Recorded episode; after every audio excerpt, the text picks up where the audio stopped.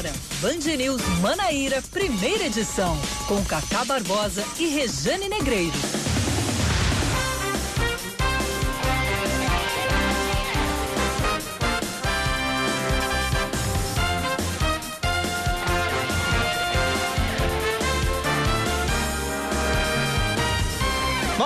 Horas 27 minutos em João Pessoa, 9 horas 27 minutos na Paraíba. Bom dia, bom dia, bom dia. Hoje é segunda-feira, começando tudo de novo, a última semana do mês de julho, dia 27 27 de julho de 2020, começando mais um Band News Manaíra, primeira edição comigo, Cacá Barbosa, e com ela sempre ela, Rejane Negreiros. Bom dia, Rejane.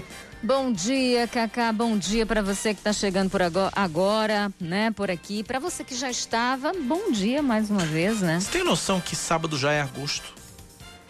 Tenho. Tenho porque estamos nós dois em contagem regressiva. Para? Para mais uma idade. Você não tá? Eu tô não, esse ano não. Ai, é sério? Eu adoro fazer, eu adoro fazer aniversário, eu amo fazer aniversário. Quem me conhece sabe, eu faço contagem regressiva. Esse ano eu honestamente tô nem aí. É mesmo? Eu não vou poder comemorar, Rejane. Ah, não, mas a comemoração, ela. Eu não vou poder é comemorar, não vou poder festejar, não vou poder fazer festa, não vou poder aglomerar gente. Não vou poder, vou ter que comemorar eu e eu e eu e acabou-se. Ah, não, eu, eu, eu comemoro independentemente. Olha, da, eu não vou poder ver, social. eu não vou poder ver minha mãe que tá em Campina Grande. Vai fazer dia 7, dia 7 agora, vai fazer seis meses que eu não vejo minha mãe. Não vou poder ver minha mãe em Campina Grande. Não vou poder ver minha namorada em Natal. Vou comemorar eu e eu sozinho. Tenho o menor ânimo para comemorar meu aniversário. Fazer 42 anos dia 10, sem o menor ânimo. Você comemora a vida, você comemora a saúde, afinal de contas, você está aí até agora pelo que escapando, a gente sabe, né? escapando, né? Se você não é um assintomático, está aí escapando, mas eu sei que você se cuida bastante e você vive em isolamento de fato. Né? Então é, só saio se cá. cuida. Então a gente tem que comemorar isso, né? No, no, num país onde. Quantas pessoas já perderam a vida?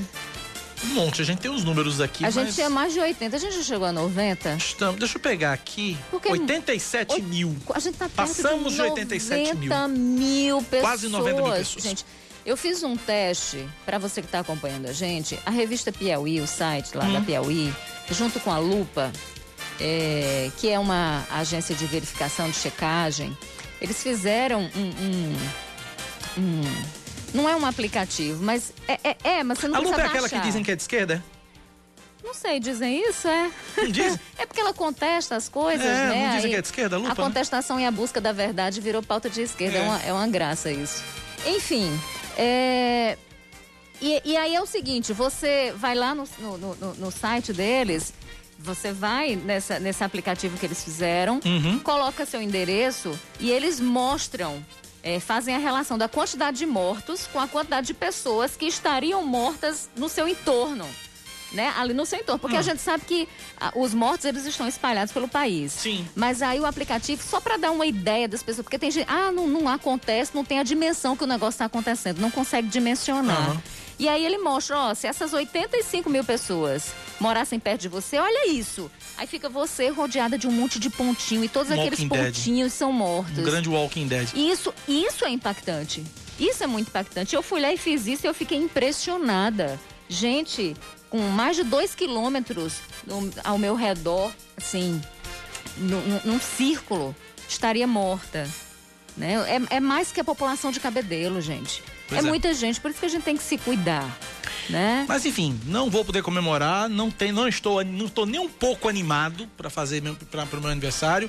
Para mim vai, para mim 10 de agosto vai ser um dia como qualquer outro. Eu tô animada, porque de fato eu vou entrar O teu na fase. setembro, o teu em eu vou setembro. entrar na fase 200. É. Depois de 200, a gente fica no Zenta, não sai mais. Se Então, você não assim, entrar em parafuso feito eu entrei quando eu fiz 40, tá tudo preparando. certo. Vamos aos destaques desta segunda-feira, 27 de julho de 2020, enquanto eu ainda tenho 41 e Regiane ainda tem 39. Vamos lá.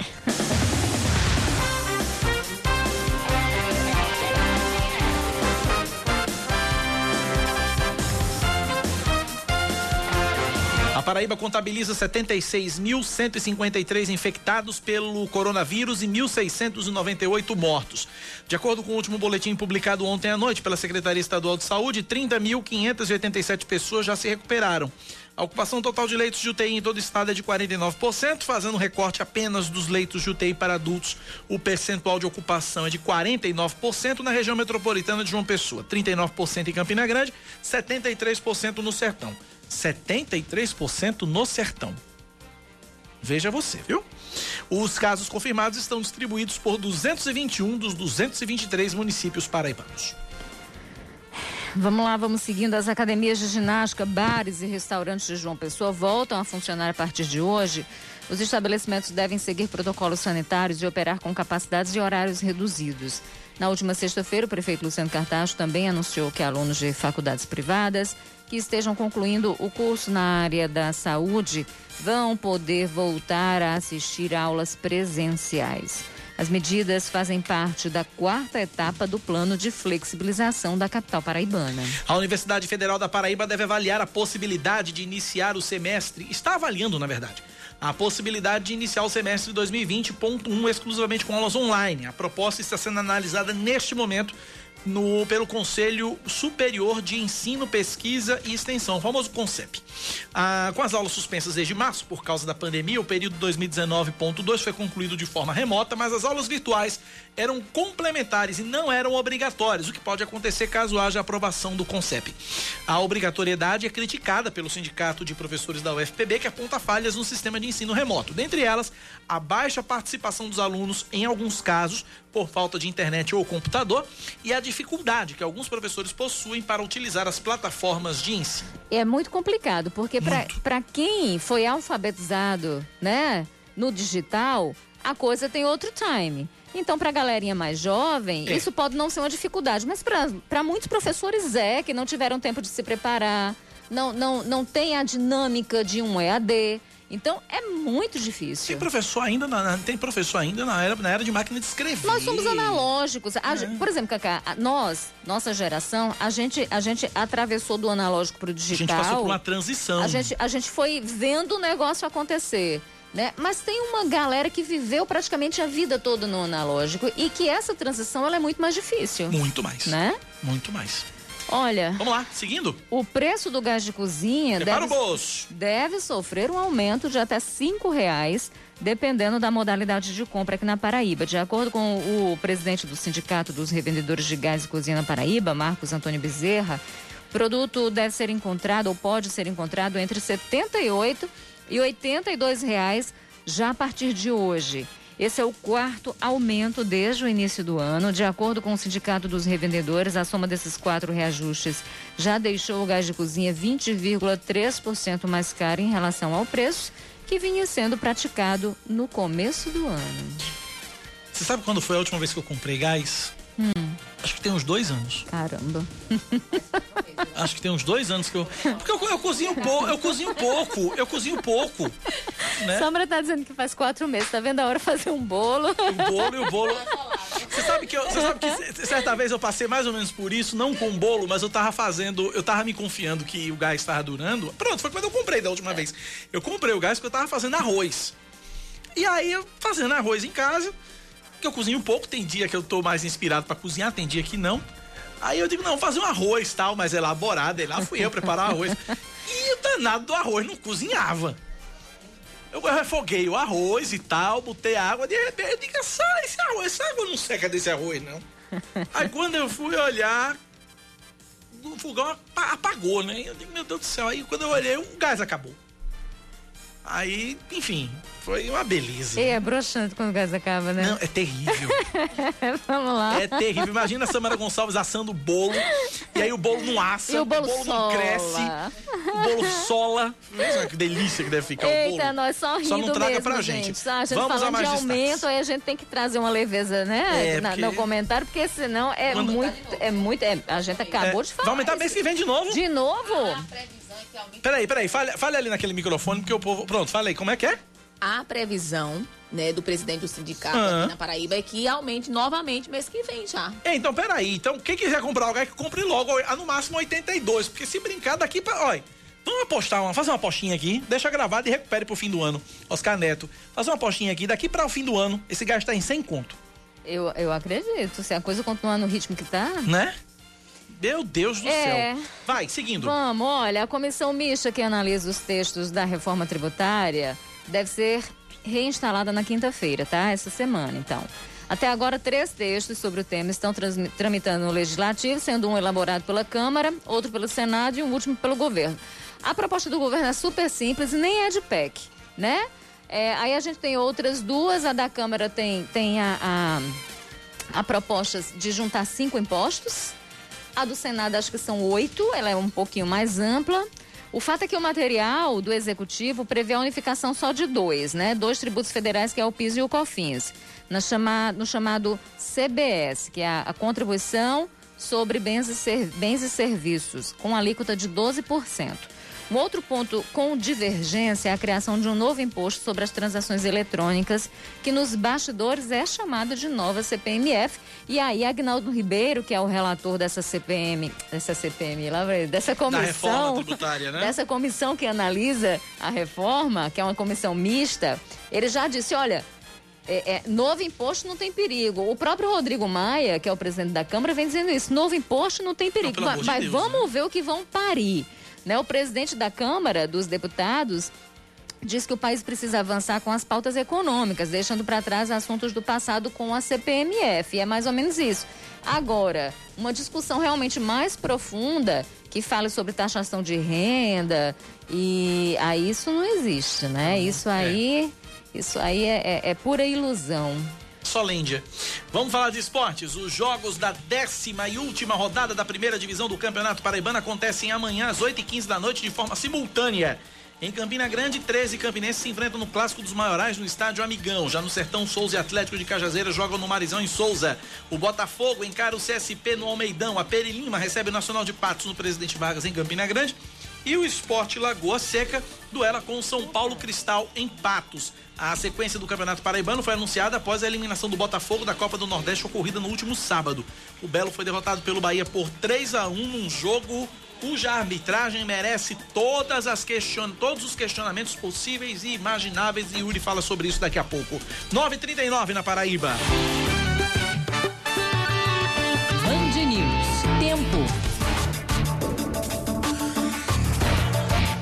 A semana começa em João Pessoa com previsão de sol, chuva pela manhã também, diminuição de nuvens à tarde, pouca nebulosidade à noite, a mínima é de 23, a máxima de 29. Cacá já me avisa que agora os termômetros marcam 27 graus. Vamos para Campina Grande agora, na Rainha da Borborema, segunda-feira de sol entre nuvens, sem previsão de chuva, mínima de 18, máxima de 27. Campina Grande agora, 23 graus é a temperatura. 9h40 na Paraíba, também conhecido como 20 para as 10 da manhã. Você, ouvinte, continua com a gente até as 11 aqui na Band News FM Manaíra, em 103,3 MHz do seu rádio, no site bandnewsfm.com.br, no aplicativo Band Rádios. A gente começa esse jornal falando exatamente sobre a quarta etapa do plano plano de flexibilização que começa hoje aqui na capital. Voltam a funcionar academias de ginástica, bares, restaurantes. A gente está na linha com o secretário de articulação política do município e o Devânio Macedo. Secretário, bom dia, seja bem-vindo à Rádio Band News. Bom dia, Cacá, bom dia, Rejane, bom dia a todos os ouvintes da Band News. Estou à disposição de vocês. Vamos então explicar para o nosso ouvinte essa, essa, essa, essa, essa flexibilização. Vamos dividir essa explicação em duas partes. Primeiro vamos falar dos bares e restaurantes. Como é que vai ser essa retomada a partir de hoje? Como é que está sendo essa retomada a partir de hoje, secretário? Isso, Cacá. O prefeito Luciano Cartacho anunciou na última sexta-feira é, o processo de flexibilização dessa quarta etapa, desse plano de retomada das atividades econômicas e os bares e restaurantes a exemplo de outros serviços, retomam atividades hoje com horários específicos e com protocolos que foram definidos entre o segmento e a Secretaria Municipal de Saúde. No horário de 6 às 10, para, aquele, para aqueles estabelecimentos que trabalham com café da manhã, de meio-dia até às 16 horas, para aqueles que trabalham com serviços de almoço, sejam self-service ou à la carte, são as únicas condições que estão previstas, e no horário da noite, das 18 até as 22 horas, com todos os estabelecimentos encerrando suas atividades para atividades de jantar. Nos shoppings, como é que vai funcionar? Tem uma história aí de que é, é, as praças de alimentação não vão funcionar, somente alguns restaurantes. Explica pra gente, secretário. Isso, os shoppings, eles é, reiniciaram suas atividades na terceira etapa e eles têm uma particularidade. A praça da alimentação desses estabelecimentos continuam sem funcionamento, apenas para delivery, e aqueles restaurantes que possuem áreas próprias no interior dos restaurantes, com espaços para as refeições, estes sim estão autorizados a funcionar, só que de maneira diferenciada, de acordo com o horário que foi estabelecido para os shopping centers. Com relação às academias, secretário, quais a, a, as restrições? Olha, as academias também retomam as atividades nesse quarto momento, com horários específicos também de funcionamento e o principal é com a redução da capacidade de funcionamento para 50%, com horários definidos e com protocolos também avalizados pela Secretaria Municipal de Saúde. Então, as academias voltam a funcionar apenas para atividades individuais nesse primeiro momento e com 50% da sua capacidade de atendimento prevista. E aí, sendo avaliado nas próximas, nos próximos 14, 15 dias, a gente, com base nos indicadores definidos pela Secretaria de Saúde, é que a gente vai avaliando e ver a possibilidade de flexibilização nesse setor. Rejane Negreiros pergunta para o secretário de Articulação Política da Prefeitura de João Pessoa e Devane Macedo. Bom dia, secretário. É, esse plano de flexibilização né, inclui bares e restaurantes da Orla. Ontem eu passei pela Orla e pude perceber que vários bares já funcionavam, mesmo que aparentemente de portas fechadas, mas já servindo vários alimentos e bebidas para quem estava nas areias. E por falar de, disso, né, nisso, tanto na calçadinha quanto na areia, o que mais tinha era gente sem máscara. Máscara era a raridade, a máscara era a exceção. E a gente vê isso. Existe um decreto que proíbe, por exemplo, o, o banho de mar e, e, e, tudo mais. Mas me parece que é, é, é, é, é, pura, é um decreto puramente decorativo, porque não tem fiscalização. Mas aí eu gostaria que o senhor falasse sobre isso, porque em pleno fim de semana a gente tem aglomeração nas praias, a gente tem aglomeração em vários pontos, e mesmo sem o decreto ainda estar valendo, porque só vale a partir de hoje, a gente já via é, é, muitos bares e restaurantes servindo pessoas nas areias da praia. Então, como é que fica esse controle por parte da prefeitura, secretário? Oi, Rejane, bom dia para você. É, Rejane, desde o início do enfrentamento à pandemia, a prefeitura tem adotado diversas medidas no enfrentamento, seja no que diz respeito à proteção, na assistência ou na saúde, mas também na fiscalização com relação ao cumprimento dessas medidas. Agora, é, parcela significativa da população de João Pessoa vem contribuindo com a gestão municipal no cumprimento dessas medidas. É, imuna, é, é humanamente impossível a prefeitura se fazer presente em todos os lugares, em todos os bairros e fiscalizando todas as pessoas. A gente tem atuado em áreas específicas da cidade e a população pode e muito contribuir conosco nesse sentido. É, nós temos uma equipe de fiscalização formada pelo PROCON Municipal, Vigilância Sanitária, Guarda Municipal, CEMOB e também SEDUB no cumprimento dessas medidas. Agora, cabe também à população é, fazer a sua parte nesse processo de cuidado. Nós não acabamos com o vírus, nós não acabamos com o momento da, da epidemia.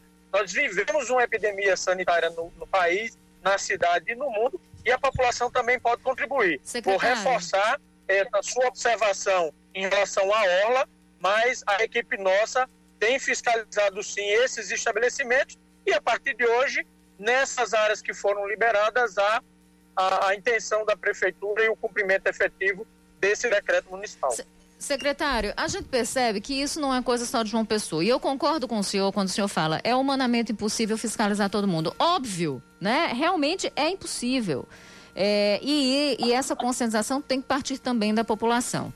Mas a gente percebe que aqui em João Pessoa e em outras capitais do país, o que houve foi a aglomeração e o que houve foi a, a, uma quebra, vamos, vamos dizer assim, desse contrato, desse, né, uma, uma quebra das regras que foram colocadas por parte da prefeitura. Eu passei pela praia em alguns momentos diversos, porque eu realmente fui para olhar mesmo nesse sentido de, de observar né, para saber como é que as coisas estavam acontecendo. E eu queria ver como é, como é que as pessoas estavam recebendo essa, essa determinação de proibição. Eu realmente não vi fiscalização nenhuma nesse sentido. E por que, que eu pergunto? Porque existem, out existem outras capitais, inclusive, que houve uma parceria da prefeitura com o Estado e a Polícia Militar estava, inclusive, nesses locais né? Dizendo, ó, oh, vamos sair, ó, oh, vamos usar máscara. É, tem, tem, tem lugares, inclusive, que, adot, que, que, adotaram a aplicação de multa para quem não usa máscara, que não foi o caso de João Pessoa. Mas na praia, nos diferentes horários, na diferente extensão de terra ali onde eu passei, eu realmente não vi fiscalização, secretário. Vamos intensificar esse processo. Como eu disse, Rejane, nós temos uma cidade com 64 bairros, é humanamente impossível a gente fazer presente 24 horas por dia em todos os lugares. Mas não é Mas possível, eu, eu secretário. Secretário, só um minuto.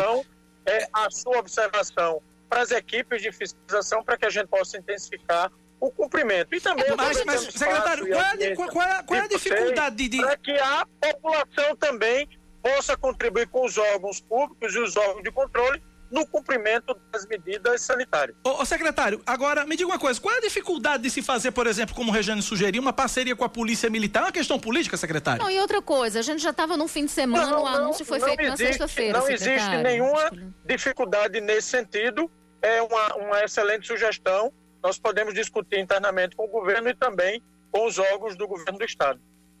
É, é porque eu fico pensando, o anúncio foi feito na sexta-feira, né? Então a gente sabia que vinha um fim de semana. Sim. E que a praia, de fato, é lugar de aglomeração, né? e, e deveria haver nesse sentido já uma expectativa de que haveria reunião de pessoas nesses lugares, porque o que mais tinha era gente. Eu vi gente treinando funcional é, sem máscara, uh, de um grupo grande, apenas um instrutor e duas pessoas que faziam aula usando máscara, o resto tudo sem máscara. O que mais tinha era gente pedalando e caminhando sem máscara. O que mais tinha era aglomeração. Eu contei vários grupos de 10, de 15 pessoas, né? de muitos jovens também tocando violão. Ou seja, numa hora dessa, é claro que está todo mundo louco para sair, para espairecer mesmo. Mas o problema é que as pessoas não estão tomando o devido cuidado e não estão usando máscara. Então, nesse sentido, por isso que eu pergunto, porque o anúncio foi feito numa sexta, ou seja, na véspera de um fim de semana. No sábado teve muito sol, por exemplo. Ontem, à tardezinha, também fez sol. Não dava para ter se preparado para isso, ou seja, sabendo, olha, vai ter reunião de pessoas, então vamos intensificar a fiscalização desses lugares. E vamos, e vamos pedir apoio a quem pode dar apoio, né? Não, não é feio, não, secretário. Não, para a gente nenhum problema com relação a ser feio ou bonito, Cacá. Não, não é essa questão. Como eu disse a você, o poder público tem feito a sua parte e a população pode contribuir de maneira significativa. Basta ver o que nós conseguimos, o que nenhuma cidade no país conseguiu em relação ao transporte coletivo. Nós somos exemplo para o Brasil aquilo pode, em relação à retomada do transporte coletivo na cidade de João Pessoa. Você não identifica nenhum problema com relação à retomada dessas atividades aqui na cidade. Ok, conversamos, portanto, com o secretário de Articulação Política de João Pessoa e Delvânio Macedo. Secretário, obrigado pela participação. Forte abraço para o senhor. Eu que agradeço o espaço, a oportunidade e um bom dia para vocês. Bom obrigado, dia, secretário. secretário. Um abraço. Oh, uh, eu acho que a gente tem duas coisas aí que a gente precisa observar. Primeiro, de fato, a população não está ajudando. Não, não tá ajudando. A população não está contribuindo. Então, isso mostra que a gente é muito mal educado mesmo, que a gente é avesso à regra, que a gente tende a quebrar regra quando não tem punição. Quando Parece que a gente, punição. né? Parece que a gente só, a gente só é, respeita regra só funciona punição, quando tem punição né? Então o sistema de conscientização coletiva me parece e quando furado. tiver na base só da recomendação acabou-se. É né? E aí olha tem um decreto aí você vai para um, um, um, desembargador daquele no, no Rio que diz o seguinte decreto não é lei né? E aí, poxa, mas são regras de convivência é, que, que, que são colocadas por uma questão de saúde, por uma questão sanitária, por uma questão de segurança, né? Então, a gente tem um povo mal educado mesmo, né? Que, que me parece que refuta um contrato social é, para viver eternamente nesse estado de beligerância, nesse estado natural de guerra, disposto a matar ou morrer. Me parece que é mais ou menos isso. Mais ou menos gente, isso. Não é? Aí, o outro problema é que você tem um decreto que ele é divulgado numa sexta-feira, no fim de semana, então, opa, a partir de segunda, como se a gente não soubesse que já no sábado as coisas estariam soltas, sem fiscalização. Então, não dava para ter se programado, quer dizer, agora, a partir de agora, quando a gente chega e questiona, a imprensa chega e questiona, ah, não tem problema, a gente pode fazer isso. Caramba, por que não pensa nisso antes? Né? A gente, eu não falo em multar, mas eu falo em. Chega, gente, vamos botar a máscara né? Era um lugar que era, a, a, o litoral era um lugar esperado para ter reunião de pessoas. Então era o mínimo, sabe, de agir prevendo que o pior pode acontecer. E agora uma outra coisa que me chama a atenção, sabe, Cacá, e que eu queria trazer aqui nesse sentido, é que eu pude perceber que as praias estão, as areias das praias estão livres sem aquele amontoado de carteira e guarda-sol, que são os espaços de privatização. Lembra que eu já falei uhum, disso sim. aqui, que nós falamos, né? Que se privatizou a areia das praias da cidade. Então, é para quem chega, você que chega querendo colocar um guarda-sol, uma cadeira, você tem, você tem que ficar com o que resta, porque tá tudo ocupado, porque tudo foi ocupado. tudo privatizado. E aí seria muito bom. E só para sentar você paga. É. Paga. Só por sentar você paga. E aí seria muito bom que a prefeitura, aproveitando essa lacuna, procurasse fazer o ordenamento da, da, da, dessa questão. Ah, Rejane é contra o pessoal que trabalha. Não, Rejane não é contra. Rejane é a favor do ordenamento é, desse espaço que, que, foi ordem. privatizado. Então vamos ordenar, vamos deixar faixas, um espaço entre, entre cada, cada comerciante que está ali alugando cadeira e guarda-sol, um espaço mínimo que seja, entre um e outro, para que haja também o um espaço para a população chegar e usar o espaço. Então hoje você chega, tá lindo, tá maravilhoso. Por que, que a gente não aproveita essa lacuna para procurar organizar? Porque até agora nada foi organizado. E eu já disse que antigamente, num passado distante, acho que ainda foi na época de Cícero, houve ordenamento, houve o cadastramento desses, desses, desses comerciantes, né, desses ambulantes, foi feito o cadastramento, é, é, é, e aí eles funcionavam de dois em dois. Eles ficavam com um espaço X, aí é, eram dois por espaço.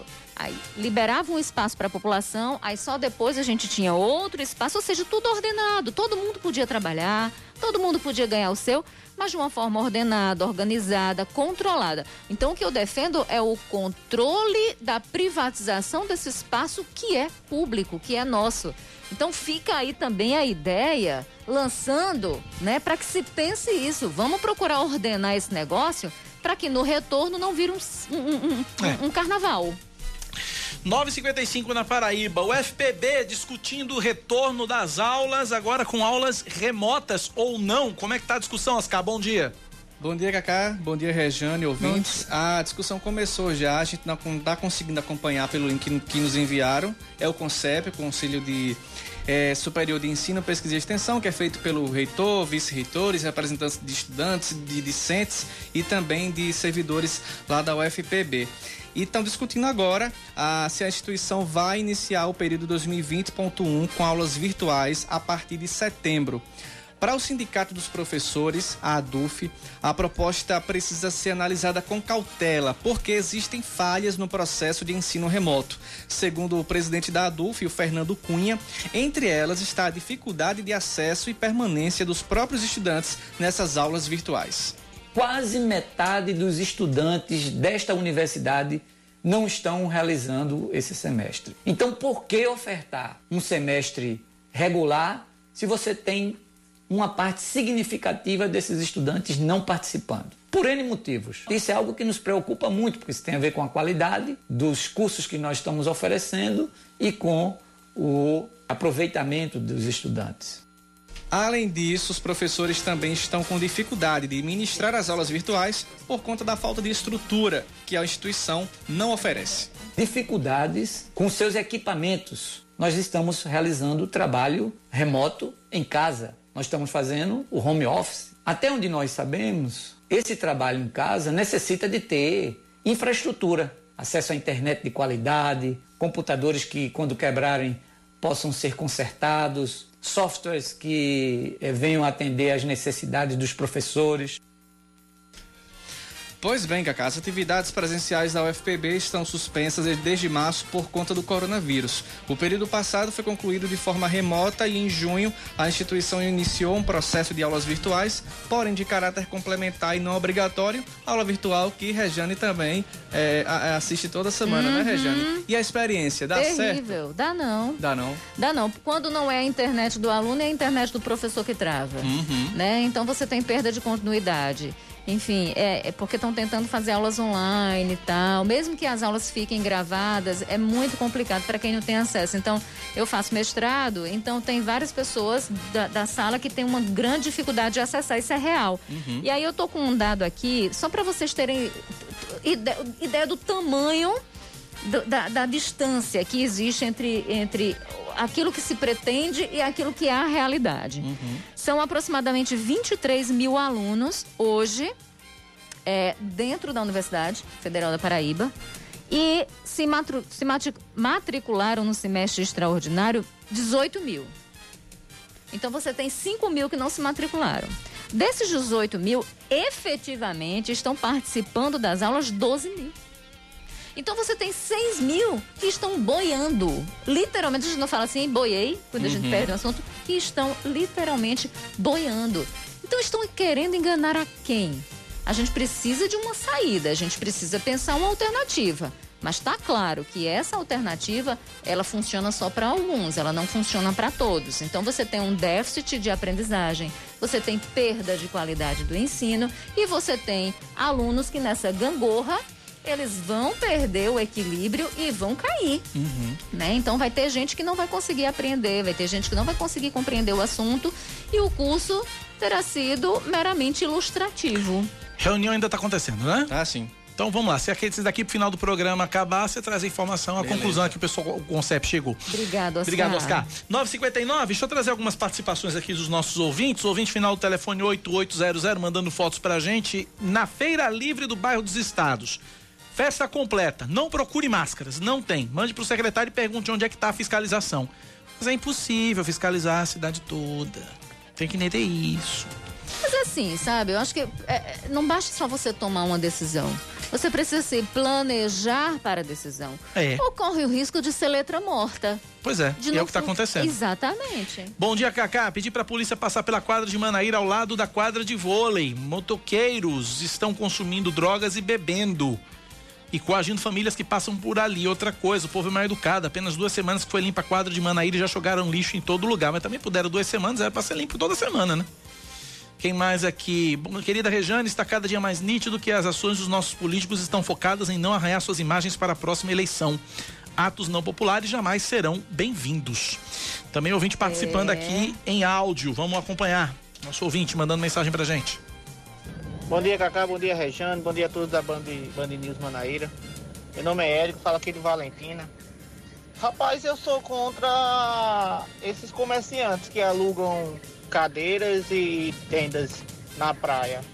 Por dois motivos. Primeiro que eles chegam e ocupam o espaço que quiser e você não pode ocupar aquele espaço é, que eles já tomaram de conta. Se você chegar antes que eles, eles mandam você, ele manda você sair até com certa grosseria. E segundo que eu sou contra porque se já tiraram os bares né, da faixa da areia, como era antes, tá, uns anos atrás, se tiraram era justamente para se abrir espaço para os usuários né, poderem caminhar, poder botar suas cadeiras com suas famílias.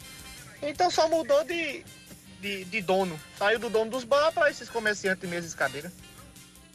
Obrigado, Eric. Sabe, um abraço para você. Sabe qual é o problema, Eric? É, a gente, é, primeiro que essa é uma tendência em, todos, em todo o litoral, não só do Nordeste, mas do país. Você tem essa, essa, essa nova forma de comércio, né? Que ela se intensifica. Mas uhum. o problema é que você tinha um ordenamento do negócio e de uns tempos para cá, o negócio perdeu as estribeiras, perderam o controle deixaram correr de qualquer jeito. E aí não existe espaço. Sabe aquela história que a gente diz, olha, na política não tem espaço vazio, mas na verdade, na natureza, na natureza seja humano ou não, não existem espaços vazios. Então tá ali, uma pessoa faz, a outra tá sem emprego, ou a outra enxerga naquilo também um bom potencial de negócio e faz também, daqui a pouco tá todo mundo fazendo todo do mundo seu fazendo. próprio jeito. Esse é o problema. É a falta de organização, é a falta de, de ordenamento, é a falta da mão do poder público chegar e dizer: opa, o espaço é público, mas precisa de ordenamento, porque vocês não podem privatizar. Mas aí é então... é mais fácil dizer que não tem condição de fiscalizar tudo. É pois é é, então você tem aí. Eu já reclamei, eu já falei, eu já pedi a gestão, já falei, já tentei falar na época com Daniela Bandeira, a gente já trouxe essa questão aqui com. Enfim, a prefeitura não responde. E a prefeitura precisa dizer a que veio nesse sentido também. Porque Verdade. a praia não é só a calçadinha. A gente precisa ordenar o uso das areias também. Pois é. Vamos para mais ouvintes. Cacá, bom dia. Estou ouvindo vocês aqui agora e vi um secretário aí falando aí sobre a retomada dos coletivos, que disse que não teve problema nenhum. Hoje mesmo eu peguei um ônibus em Valentina, um circular, e o mesmo, antes mesmo de sair de dentro do Valentina, ele já estava lotado. Disseram que ia ser somente bancada, mas 12 passageiros em pé. Isso não está acontecendo. Aí ele vai aí para a rádio para falar que é referência no Brasil. Conversa fiada, rapaz. Cacá e Rejane, eu gostaria muito que vocês comentassem sobre isso aí, esse áudio que eu mandei agora. Que, inclusive, é, eu escuto vocês todos os dias. E vi agora aí essa entrevista aí com esse secretário aí, que disse que o, aqui a gente é referência no país relacionada ao transporte público. É porque ele não anda de ônibus. É, o que a gente tem ouvido das os pessoas... Nossos, nossos, os nossos gestores não andam de ônibus. E aí é fácil você falar e você dizer que é referência. Referência aonde? Né?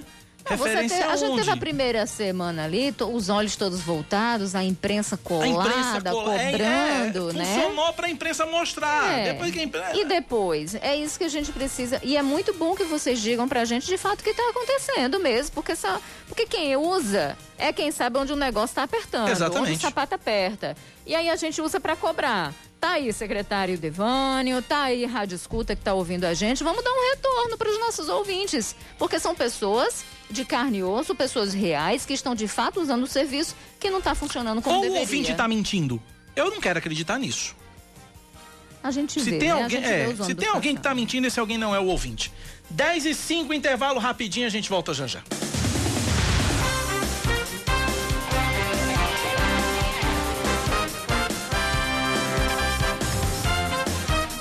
10 horas e 8 minutos, a gente está de volta. Eita, vamos trazer outros destaques para você. João Pessoa registra na última semana um aumento acima de 100% do número de novos casos de Covid-19 na comparação com a semana anterior. É mais gente circulando, mais casos vão aparecendo, né? Se do dia 11 a 18 de julho, a capital paraibana contabilizou 1.101 casos de coronavírus, nos últimos sete dias, a quantidade de novas infecções foi 2.241. Isso representa aí uma alta de 103%. O avanço da doença em João Pessoa sugere que isso está ligado diretamente às novas medidas de flexibilização. Desde o início da pandemia, a, a, a capital já registrou 20.125 casos, de acordo com o boletim divulgado ontem pela Secretaria Estadual de Saúde. A taxa de mortalidade da Paraíba foi a única no Nordeste que se manteve em alta durante a semana, conforme levantamento da TV Globo. É interessante porque a gente tem não só a questão do número de óbitos, não só a questão de mortes, né? O secretário Daniel Beltrame, executivo de saúde aqui do estado, disse o seguinte: olha, o que conta mesmo são as mortes das últimas 24 horas. Os outros são mortes antigas, uhum. cujo resultado foi divulgado agora, saiu agora. Beleza, ok. Mas a gente tem, de fato, o número de casos que tem aumentado. Teve inclusive um dia essa semana que foram dois mil e cacetada. Foram dois dias foi? com dois mil e tanto. Pois é, então. Ah, estamos no platô. Aonde?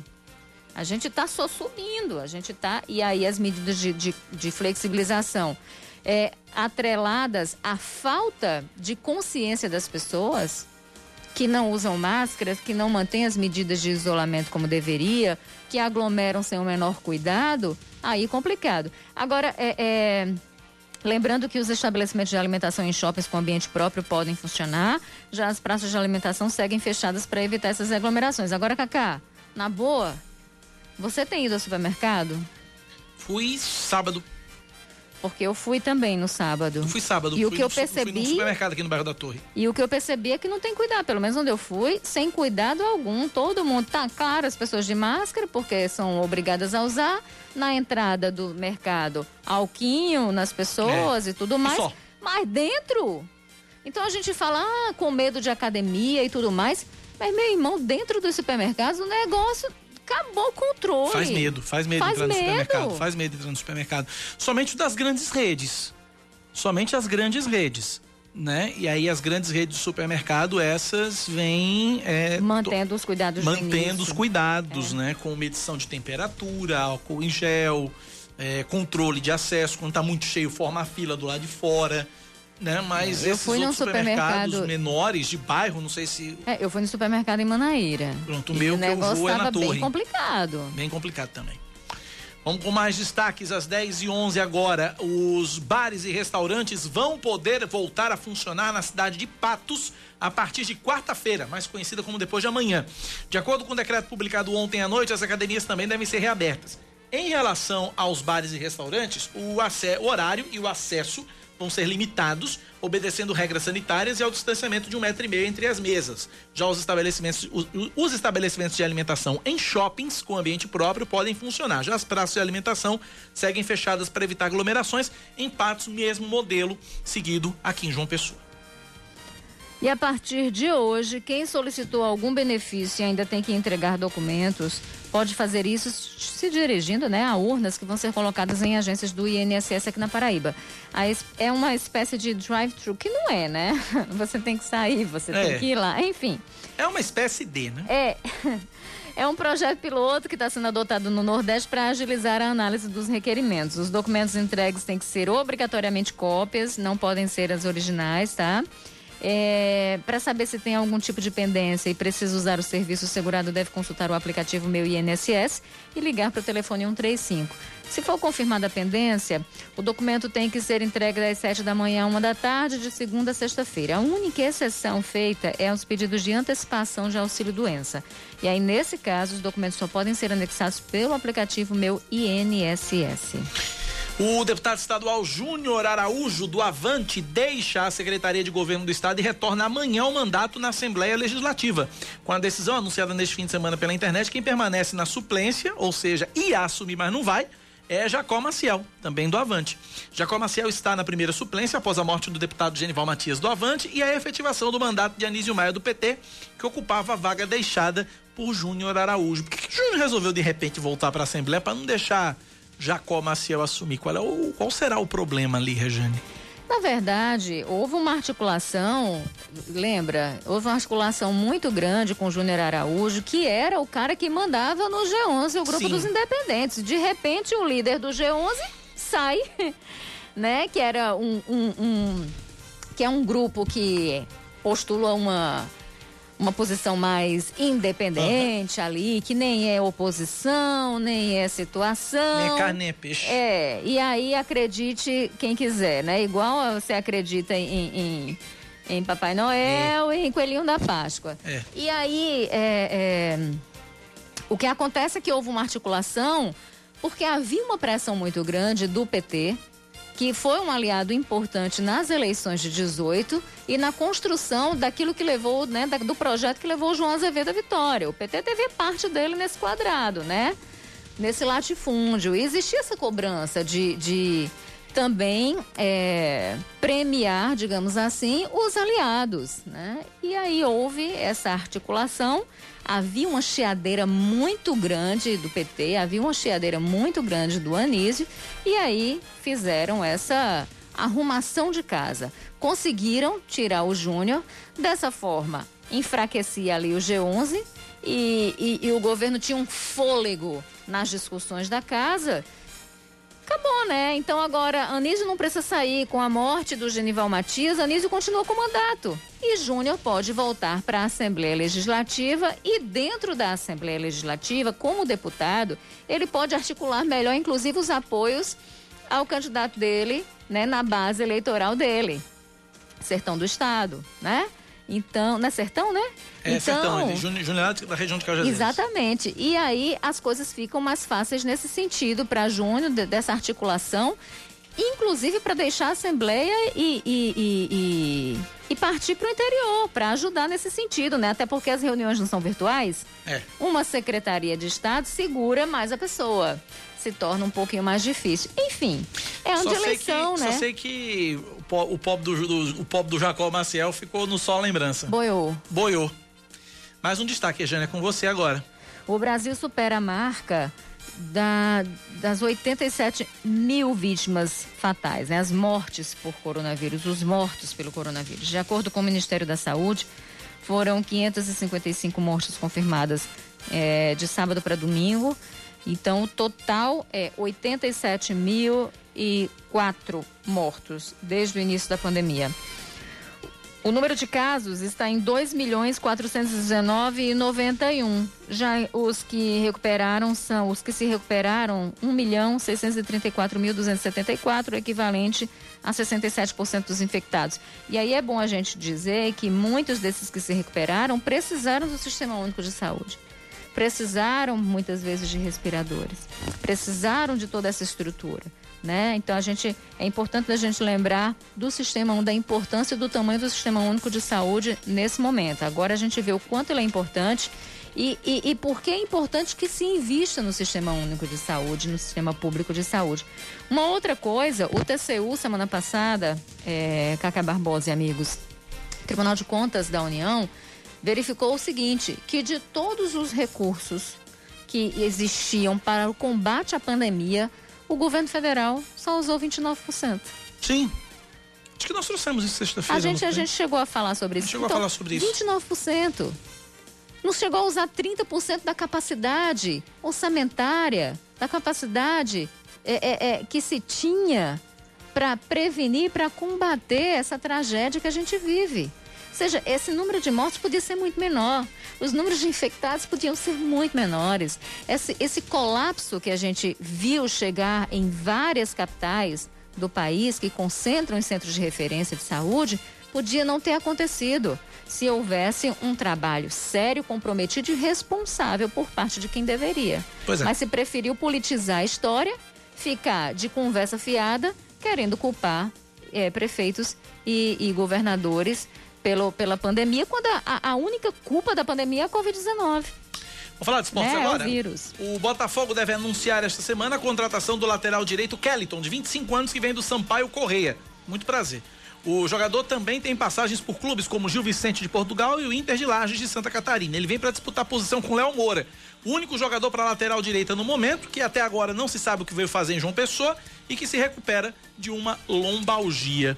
Só veio passear em João Pessoa, mas aí com o coronavírus, nem isso, pobre do Léo Moura, tadinho. 10 e 18 na Paraíba, 9911-9207, 9911-9207 é o nosso WhatsApp. 10 da manhã, 18 minutos agora, 10 e 18. Vamos falar sobre o bloqueio do auxílio emergencial. Tem um calendário para desbloquear o acesso ao, ao, ao, ao, auxílio emergencial. Aliás, tem calendário para tudo nesse país. Aline Guedes tem as informações. Com o anúncio do bloqueio das contas do auxílio emergencial por suspeita de fraude semana passada, muita gente se desesperou e correu para as agências da Caixa. O resultado? Longas filas e muita aglomeração. Agora, a Caixa Econômica Federal divulgou um calendário para que os beneficiários compareçam às agências para regularizar o acesso. De acordo com a superintendente regional da Caixa na Paraíba, Aline Paiva, as datas foram divididas de acordo com o mês de aniversário do beneficiário. Nessa semana, até o dia 31, é a vez dos nascidos entre abril e maio. O beneficiário deverá procurar a agência, sempre seguindo o calendário, que vai aparecer no aplicativo, sempre levando em conta o mês de aniversário, munido dos seus documentos de identificação, identidade, CPF e comprovante de residência. A superintendente explicou que muitos beneficiários tiveram acesso bloqueado por causa de problemas no cadastro, sem indício de fraude. Essas pessoas não precisarão ir ao banco. Nesses casos, não, se, não é necessário ir à agência. No próprio aplicativo, existe um link para a inclusão dos documentos. Basta que seja seguido passo a passo, que está bem claro lá no aplicativo. A Aline deixa claro que quem procurar o banco fora das datas estabelecidas não será atendido. É, a pessoa só deve, o nosso beneficiário só deve comparecer à agência da Caixa no momento que ele tiver com a sua data de, de mês de aniversário definida. Não adianta procurar as agências da Caixa se você é nascido no mês de setembro, outubro, ainda não chegou o momento de liberação do crédito de sua parcela. Quem não conseguir ou não quiser sacar o benefício no mês vigente, não perde a quantia. Então vamos tranquilizar todos os beneficiários. Nesse momento, se o beneficiário, por algum motivo superior, ele não, é, não fizer o saque da parcela, ele fica acumulado. Se ele deixou uma parcela, a primeira, a segunda ou a terceira, ela está cumulativamente na sua conta digital. Ele pode sacar até, até o final do prazo, normalmente. Sem perda. Após o envio dos documentos, o desbloqueio de todas as funções do Caixa Tem deve acontecer em até 24 horas.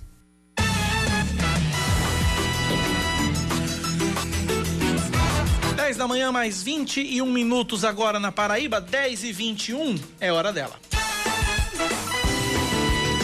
Política, com Rejane Negreiros. Cidadania e MDB, essa união ainda tá dando o que falar, Rejane? Tá sim, tá sim. Mas até chegar aí, deixa eu fazer uma outra costura. Ainda falando do Júnior Araújo que você me perguntou. Sim. Porque quando ele volta para a Assembleia, o que, é que acontece? Júnior, como ele deixa de ser líder do, Z, do G11? Não sei. Mas ele passa a ser um importante aliado do governo. Não passa? Passa. Então passa a ser um importante. É uma vitória do governo, é uma vitória de João. Aí a gente vai para a cidadania MDB. O que, que acontece? O Ranieri Paulino entrega a liderança da oposição na Assembleia em troca do apoio de João Azevedo para a candidatura do pai dele em Guarabira, certo? Então, com isso, o que, que acontece? João perde uma, um importante opositor na Assembleia e, com isso, ele fortalece, fortalece na casa, o que é importante. E João também acaba fragilizando a oposição, ou seja, ele acaba ampliando a rede de apoio dele para Guarabira. É ou não é? Exatamente. Então, começa, dá para entender né, esse, esse xadrez que a gente vai conseguindo montar a partir dessas ações. Então, é, é, o Júnior Araújo, ele sai da, ele foi por uma, por uma questão muito, muito pontual, que era é, dar lugar a um importante aliado do governo, que era o PT, e ali conseguiu e calou o PT ali naquela hora. Né? Porque o PT, eu falo de Anísio, que Anísio eh, vinha fazendo fortes críticas ao próprio governo. Enfim, com isso, com Anísio voltando de fato, assumindo um mandato na Assembleia, a, aquele tom mais beligerante ele vai se acalmando. Então, o governo ganha com isso. Agora, o que acontece? O Júnior volta. Então, Júnior volta já em uma outra condição, aumentando a equipe que está ali dentro da chamada base aliada do governo. Também ponto para João. E, e aí a gente tem uma outra coisa, que é Guarabira ponto também para João e para a cidadania. Então, muito se falou que João era apenas uma figura técnica, é um, eu sou um gestor, eu sou um técnico.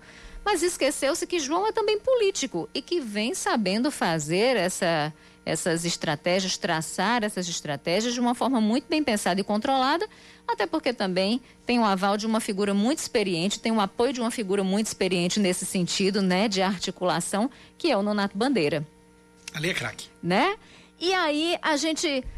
Será que essa história vai ficar restrita a Guarabira, uma união, uma aliança entre MDB e cidadania, a gente não pode esquecer João Pessoa, que é a, o, o maior colégio eleitoral aqui do estado, né? E que é também a, a, a maior máquina aqui do estado. E aí, por que não, de repente, essas articulações se voltarem para João Pessoa? João ainda não tem candidato, cidadania eu, ainda não tem candidato. Eu estava eu tava eu tava acompanhando esse final de semana uma entrevista que o pré-candidato do MDB deu, Nilvan Ferreira, ao programa Intrometidos, que é aquele programa que tem no YouTube, né? Hum. E aí perguntaram isso a Nilvan, e aí ele disse que a possibilidade disso é zero. Que a possibilidade disso é zero e que Maranhão jamais iria propor isso a Nilvan Ferreira, um apoio de João Azevedo à candidatura dele. Agora, aquela coisa: uma coisa é Nilvan dizer que não aprova. Outra coisa é Maranhão empurrar a goela abaixo. Ué, Nilvan... O partido não é de Nilvan, o partido é de Maranhão. Nilvan não apita nada no MDB. Não esqueçamos que Nilvan, ele começou a se lançar pré-candidato ainda no PSL. E aí a saída de, Havia de... um namoro entre ele e o PSL, é, né? Ele, e ele estava naquela dúvida se se filiava ao PSL ou ao MDB e acabou se filiando é, ao MDB. E a saída de Jair Bolsonaro do PSL foi determinante nesse sentido, sim. Exato. Né? E eu já tinha falado sobre essa união do MDB com o Nilvan Ferreira aqui, que é a história de, de juntar a fome com a vontade de comer. Né? O MDB vem perdendo espaços que são importantes, vem, vem perdendo fôlego dentro da política partidária, dentro da política aqui no Estado, e aí encontra no Nilvan uma figura popular, uma figura carismática, porque conversa. Né, a partir desse discurso populista, conversa com muita gente, e aí junta a fome da vontade com a vontade de comer. Junta-se o útil ao que também é útil. Tá entendendo? Então você consegue unir uma força que está ali em declínio com uma força que está ali em ascensão e de repente um se alimenta do outro como uma simbiose ali. Se isso é positivo ou negativo para um e para outro, eu não sei. Mas essa foi a estratégia inicial. A Nilvan não responde pelo MDB. E se José Maranhão verificar que uma possível aliança com cidadania de João Azevedo, que é o cara que detém a máquina, a, a, a, o poder, o controle da maior máquina aqui do Estado, né? que, que é o próprio Estado, que é pró, o próprio governo, por que não? Nessas horas não tem romantismo, nessas horas não tem questão programática, nessas horas o que vale é o pragmatismo, é estratégia. Foi isso que valeu na aliança entre cidadania e MDB lá em Guarabira. Isso pode valer para João Pessoa também. E Campina Grande? Campina Grande tem Tatiana Medeiros. Também. O MDB tem Tatiana Medeiros lá em Campina. E que vem, é, é, ela, ela, ela vem ocupando um espaço que é importante, né? Pesquisas têm sido feitas por vários, por vários veículos daqui e que mostram coisas que são bem, bem é, interessantes da gente entender. Por exemplo, o Inácio Falcão do PC do B. Em alta, sendo em alta. cotado. Então você tem um comunista sendo cotado, sendo, sendo visto, sendo lembrado dentro de uma cidade que é conservadora por natureza. Então esse é um ponto interessante né, da gente entender as movimentações, da gente entender até mesmo o amadurecimento das pessoas que começam a olhar projetos, propostas e, e, e, e, se desvincular daquilo que se chama curral eleitoral. Mas a gente tem também um Bruno Cunha Lima. Né, que vem sendo citado, que vem sendo contado, cotado, que vem sendo uma aposta extremamente interessante, mas é bom lembrar que o PSD não decidiu nada. E que as pesquisas também animam Tovar. Então a gente tem o PSD e o, é, é, o PSDB ali nesse confronto interno, nessa, nessa disputa interna, nessa prévia né, que a gente chama, ali tentando disputar espaços. Mas é interessante o que a gente vê dentro de Campina Grande. Ou seja, é um nome da esquerda, um nome mais progressista, ali invadindo o espaço que seria alheio, né, e sendo lembrado numa disputa para a prefeitura de João Pessoa, ou melhor, de Campina Grande. Então a gente percebe algumas mudanças que são estratégicas aqui no sertão, no brejo, né, no, no litoral, que é importante da gente ir observando. Agora, é, é, uma coisa que é bom deixar muito clara é que essa história de, de é a estratégia, né, é, é, que determina o mando de campo. Nesse sentido. E aí o MDB, voltando ao MDB, quer de volta o mando de campo, não quer? Cacá Barbosa. Sim. E aí é importante, nesse sentido, as articulações. Se José Maranhão perceber que vai sair alguma coisa boa é, do lado do cidadania e do, e do governo do estado, nessa história toda quem pode boiar é o próprio Nilvan. A gente não sabe, né? As costuras estão sendo feitas, muitas águas vão rolar por debaixo dessa ponte. Agora, João está mostrando maturidade política e, e conseguindo fazer articulações que são extremamente importantes para se fortalecer e para fortalecer o mandato dele. Né? Então, a gente já começa a pensar não em 2020, mas em 2022. Então, as costuras que estão sendo feitas agora é, não, não dizem respeito sequer a 2020, viu? A gente já começa a perceber que as costuras estão sendo feitas pensando em 2022. 10 e meia, intervalo. A gente volta já já com mais Band News Manaíra, primeira edição para você. Até já. 10 e 33 em nova avaliação do governo do estado, a maioria dos municípios paraibanos permanece com a bandeira amarela. De acordo com a Secretaria de Saúde, 185 municípios estão nessa classificação que permite o funcionamento de hotéis e pousadas, comércio, shoppings, serviços em geral, além de escolinhas de esporte sem contato físico. João Pessoa, Campina Grande, Conde Cabedelo estão, estão entre elas. Bahia e Santa Rita continuam com a bandeira laranja.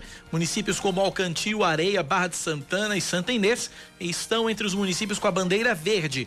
O levantamento do governo do estado acontece a cada 15 dias e leva em consideração as taxas de isolamento social, número de novos casos da Covid-19 e taxas de ocupação hospitalar.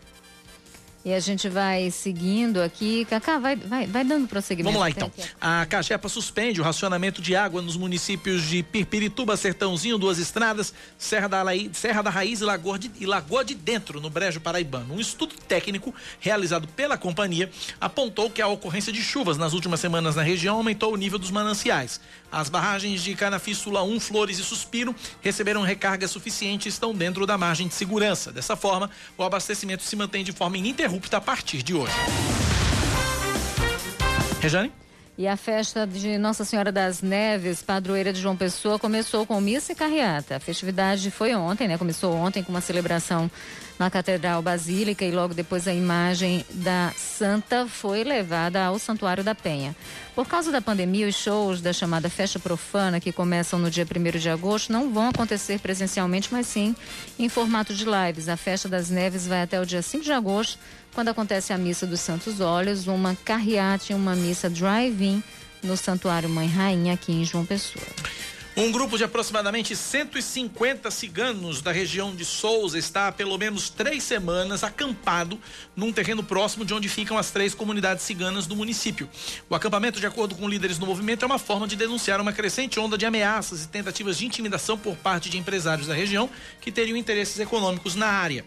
O Ministério Público Federal avisou que está acompanhando o caso e informou ter enviado um ofício à Prefeitura de Souza recomendando uma solução imediata para a questão. A Prefeitura de Souza ainda não se pronunciou. De acordo com o MPF, existe uma vasta documentação que comprova que o povo cigano da etnia Calon está na região desde a década de 1970, ocupando sempre a mesma área e que, por isso, ele já tem direito legal ao espaço. A Mega Sena acumula e pode pagar depois de amanhã um prêmio de 6 milhões e 600 mil reais. As apostas podem ser feitas até as 7 da noite no dia do sorteio em lotéricas ou pela internet. A aposta simples com seis dezenas custa R$ 4,50. No último sábado ninguém acertou os números sorteados, que foram 4, 24, 37, 43, 59 e 60.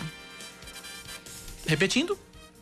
4, 24, 37, 43, 59 e 60. Fortaleza e Ceará e Bahia e Confiança são os confrontos das semifinais da Copa do Nordeste. O clássico cearense acontece amanhã e o jogo entre baianos e sergipanos na quarta-feira. Sábado, pelas quartas de final da competição, o Fortaleza eliminou o Sport Recife nos pênaltis por 4 a 1 depois de empatar sem gols no tempo normal. Já o Ceará bateu vitória da Bahia por 1 a 0 o Bahia mandou, mandou o Botafogo de volta para casa por 3 a 1 e o Confiança venceu Santa Cruz nos pênaltis por 4 a 2 depois de um empate em 0 a 0 nos 90 minutos. 10 e 36 na Paraíba, 10 da manhã mais 36 minutos. A gente agora fala sobre a questão da campanha eleitoral é, este ano que é completamente diferente de tudo que a gente já viu ou que a gente imaginou. Não vai ter campanha corpo a corpo, né? Vai ter agora campanha virtual, pelo menos é para ter. Entre as preocupações nesse, nesse ambiente virtual estão as famigeradas fake news. Reportagem de Leandro Oliveira.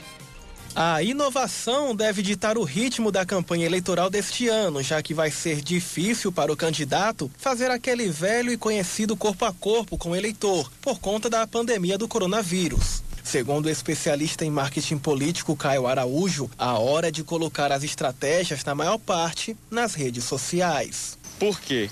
Porque é nela que você vai estabelecer seu maior canal de contato com o eleitor e é onde você vai ter mais oportunidades de mostrar as suas ideias. Esse ano, nem todos os lares vão estar mais abertos a receber é, pessoas, então a gente vai ter que estudar outras estratégias para poder trabalhar e a internet ela se torna um grande aliado nisso. Mas existem regras no uso da internet para fins de propaganda eleitoral, marketing político e, em especial, nas redes sociais. Entre as principais normas estão que o impulsionamento da campanha deve ser feito de forma clara ao eleitor, com a utilização do termo patrocinado além da proibição de perfis fakes, falsos e de robôs na internet, para estimular a campanha de prefeito ou vereador, como conta o advogado eleitoral Ricardo Sérvulo. Esse impulsionamento, ele deve ser feito na página oficial, que é informada ao Tribunal Regional Eleitoral do candidato, tem que ser nas redes oficiais, seja Instagram,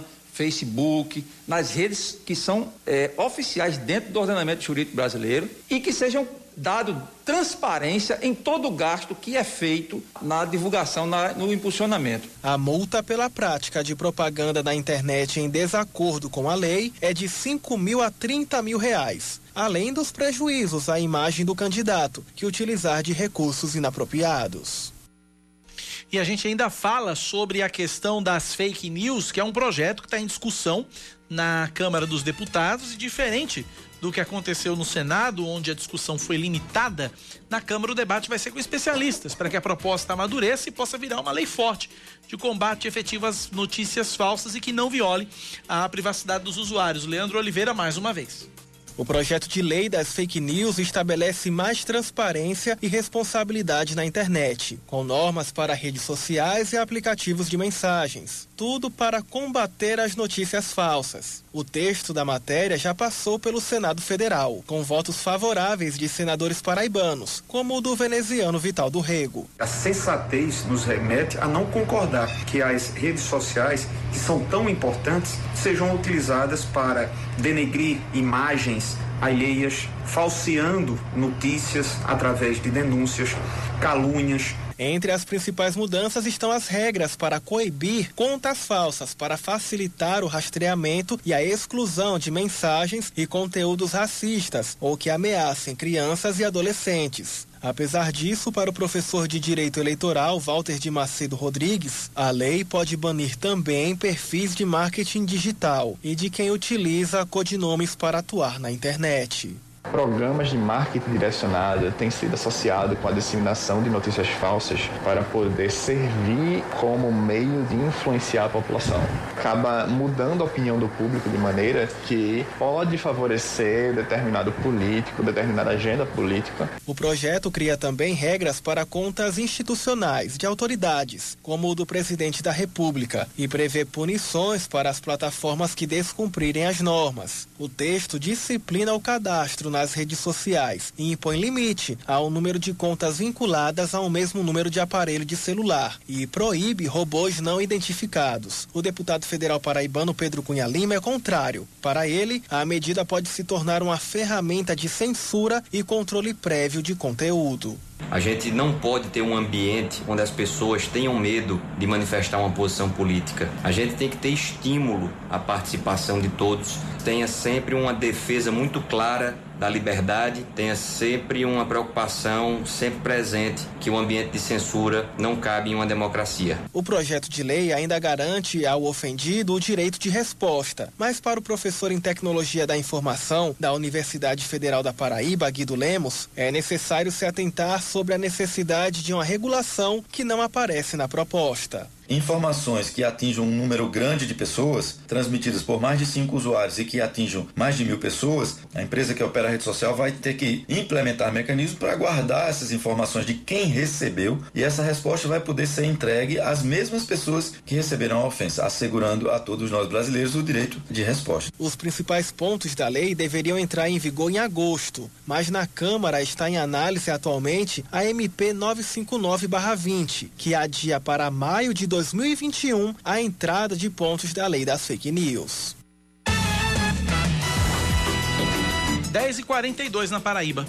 É, vamos ficar de olho nessa, nessa, nessa votação, nessa discussão toda em relação às fake news, porque aquilo que foi proposto pelo Senado é, é, é, é não serve. O que foi proposto pelo Senado está muito aquém de uma discussão séria e profunda, né, que, que deve existir em torno disso.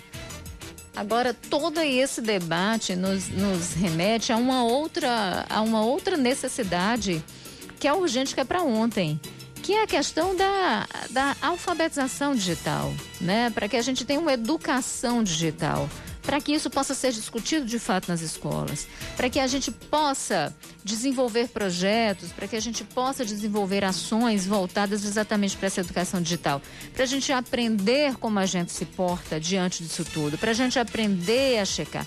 Agora, tem um, um outro problema também que precisa ser discutido e colocado no bojo dessa questão que envolve também fake news. Porque muitas vezes a gente diz o seguinte: olha, é, vá direto nos sites oficiais, cheque e tal. Mas, Cacá, nem todo mundo nesse país tem acesso à internet e nem todo mundo tem acesso à internet de qualidade. Né? Então tem muita gente que não tem, por exemplo, que se pensar em acessar e fazer checagem, a rede é, de dados móveis, ela acaba. A pessoa não tem condição, né? Então, como é que a gente pode, né? Qual vai ser a participação nesse sentido das próprias empresas que fazem comunicação, que trabalham comunicação no ambiente digital, no ambiente virtual? Tem um monte de coisa que precisa ser discutido, mas principalmente a questão da própria garantia da privacidade né? De modo que a mediação, quem é que vai fazer mediação? Essa mediação das plataformas, que já é é, extremamente, que já tem poder demais, ela é muito subjetiva. Então, como é que eles vão definir o que sai do ar? Como, né? Então, isso tem que ficar muito claro.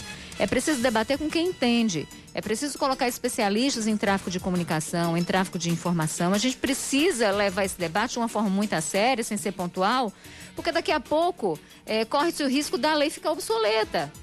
Então a gente precisa fazer. E com a velocidade das coisas. É, então a gente não pode fazer, por exemplo, uma legislação para o Instagram, uma legislação para o Zap, uma legislação para o TikTok, que agora é a febre é, é TikTok. Né? A gente tem que fazer uma legislação e é muito complicado porque o, o negócio está andando. Então a gente tem que pensar em alguma coisa tava... que, que, que, que possa ser, de fato, que seja mais generalizado, Cacá, mas que seja inteligente e essa morosidade do Congresso é extremamente prejudicial. Eu estava assistindo ontem o Canal Livre e o, o, entrevistado, me perdoe agora, me fugiu o nome do entrevistado, mas era um sociólogo, salvo engano. E ele falando, e a entrevista era sobre a cultura do você sabe com quem você está falando, né? E aí teve uma frase do sociólogo que cabe muito bem essa morosidade do Congresso. Diz o seguinte: olha, se o Brasil sofrer um ataque, uma invasão, por exemplo, uh, de um país, vamos colocar aqui um. Uh, vou colocar uma invasão interplanetária, uma invasão de um outro planeta. Uma situação hipotética. Né? Uma situação hipotética, uma invasão de um outro planeta aqui na Terra.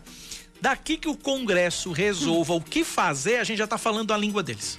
É, agora é, é, é, é complicado, mas assim, não, a, a gente. Esse é um assunto que não pode ser apressado que não pode ser feita a toque de caixa, que não pode ser feita. Ah, mas também como... não pode ficar repousando justamente por causa dessa velocidade não. das coisas que. Desse esplêndido, não. Mas, por exemplo, o que o Senado fez, o Senado não ouviu quem deveria ser ouvido. Não, não ouviu. Né? O Senado não aprofundou o tema. E esse é um tema que precisa de debate com é, quem não, entende. Também não precisa ser tão rápido como o Senado foi. Né? Ah, também porque... não precisa demorar tanto, né? Vamos combinar que deputado não entende disso. Não, não entende. Né? Então vamos chamar quem entende, quem entende de gestão de comunicação, quem entende de gestão de dados, porque isso é uma coisa que vai além da comunicação. A gente está falando de dados, a gente está falando de bits, a gente está falando de. de é, é... Ai, me fugiu o nome agora quando a gente fala de, de desses, dessas informações.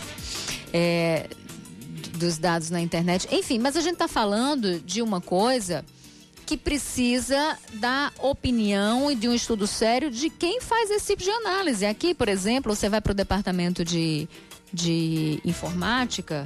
Né, de conversar com essas pessoas, professor Guido Lemos. Eu lembro que o pessoal aqui, inclusive, naquela época da campanha, fez um, um, um projeto super bacana e interessante para entender como a fake news ela caminha, como ela circula, como ela vai, como ela volta e em que e em que velocidade ela é compartilhada e como ela é compartilhada. Ou seja, a gente precisa ouvir, os deputados precisam ouvir quem entende.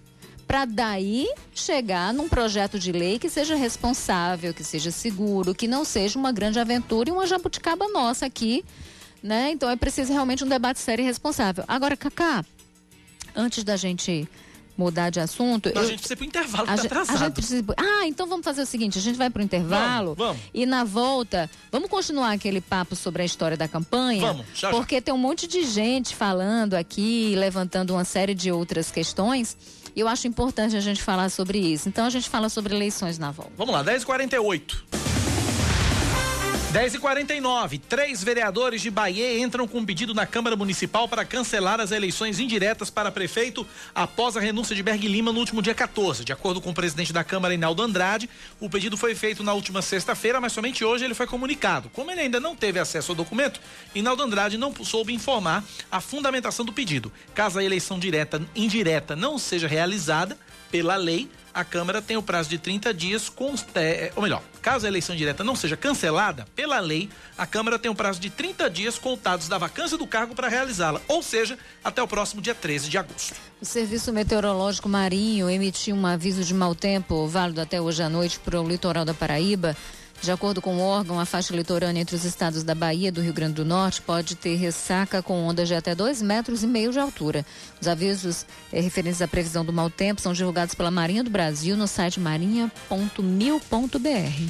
As aulas na rede municipal de Patos retornam hoje de forma remota. A segunda etapa de retorno de aulas é para pré-escola, anos iniciais do ensino fundamental e educação do campo. Para retornar às atividades, a Prefeitura de Patos realizou a entrega do material didático e atividades aos responsáveis dos alunos na última sexta-feira. As videoaulas vão ser disponibilizadas por aplicativo de mensagem. De acordo com a Prefeitura, os professores da rede municipal tiveram formação online voltada para o ensino remoto.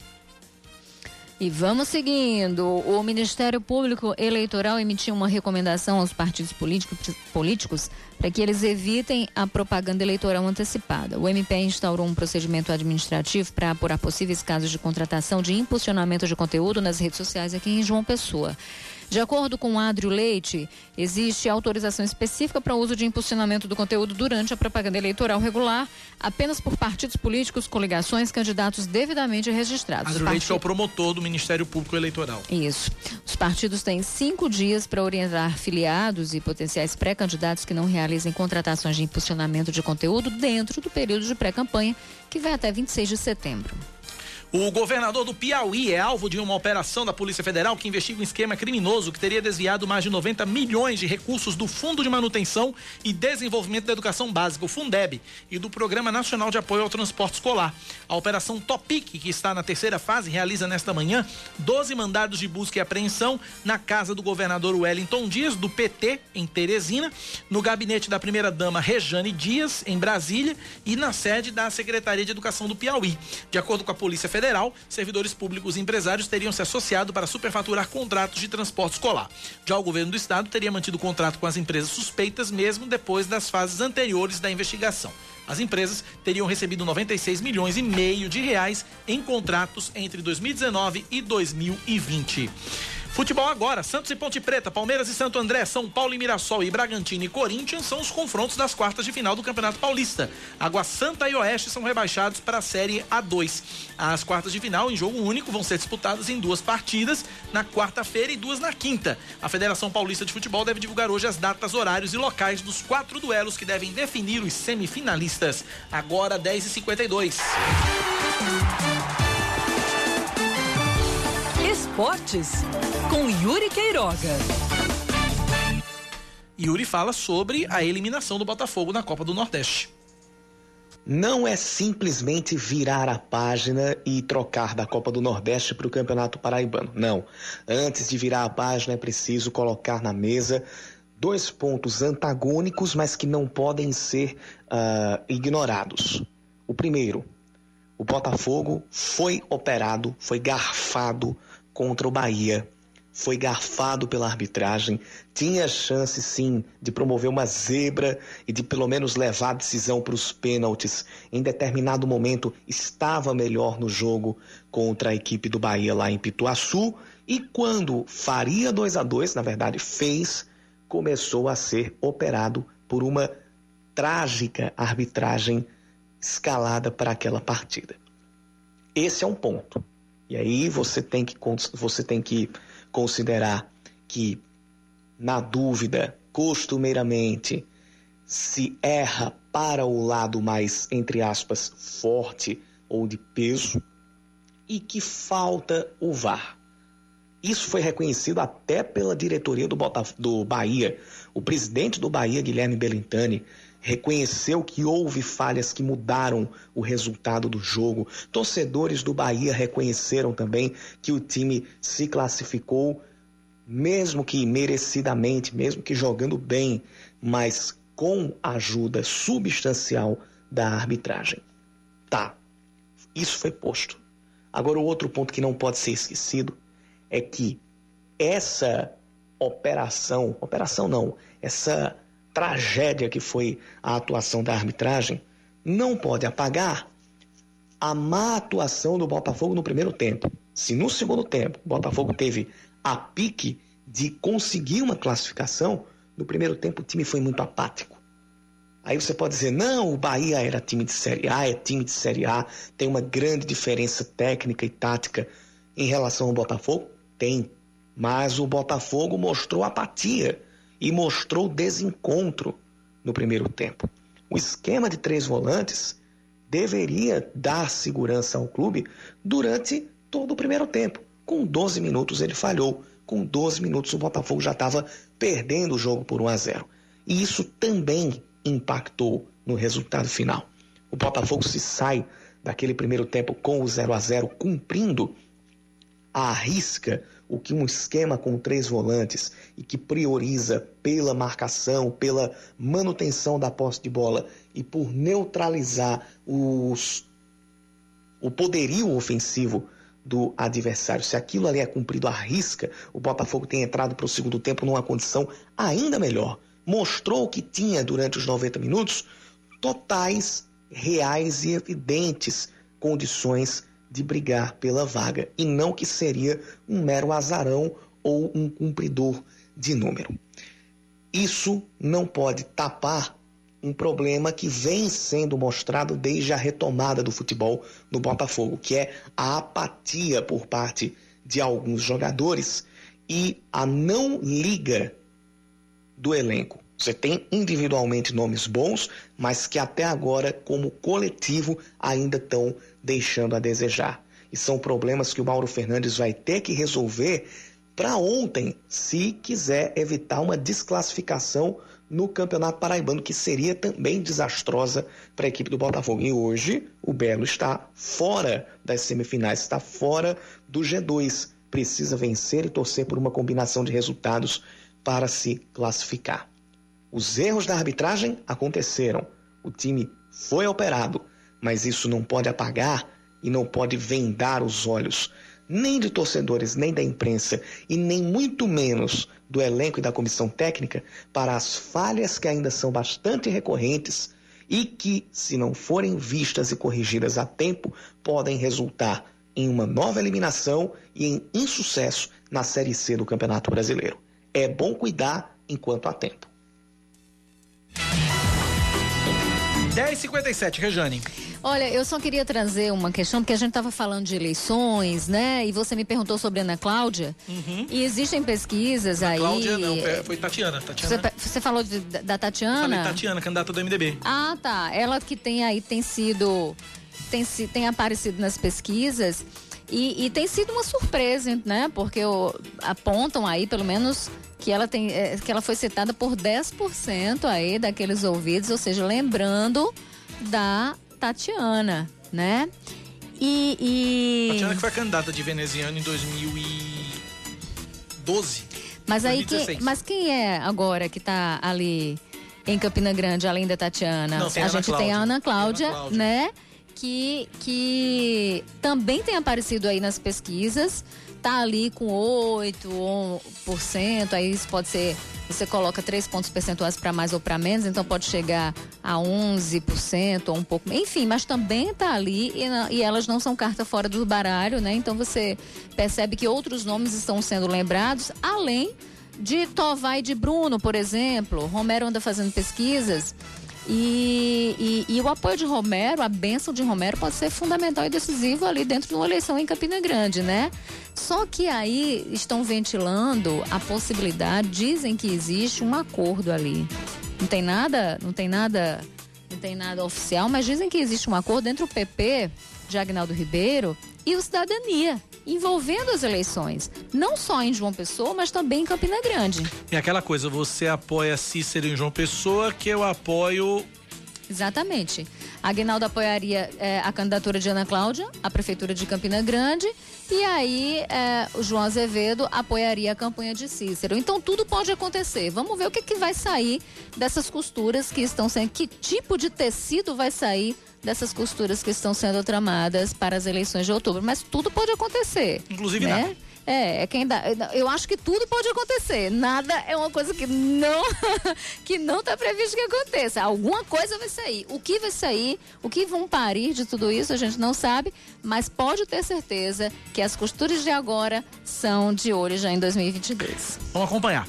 10h59, ponto final no Band News Manaíra, primeira edição desta segunda-feira. Amanhã eu tô de volta logo cedinho às 6 da manhã, com as primeiras notícias do dia. E Rejane Negreiros logo mais 1h20 da tarde na TV Band Manaíra com o primeiro plano. E às 9h20 amanhã aqui comigo. Rejane, até amanhã na rádio, até mais tarde na TV. Até amanhã, gente. Um beijo. Valeu, gente. Vem aí o Band, Band News Station com o Eduardo Barão e Carla Bigato no Noticiário Nacional e Oscar Neto com as notícias locais. Eu volto amanhã. Tchau. Valeu. Você ouviu Band News Manaíra, primeira edição.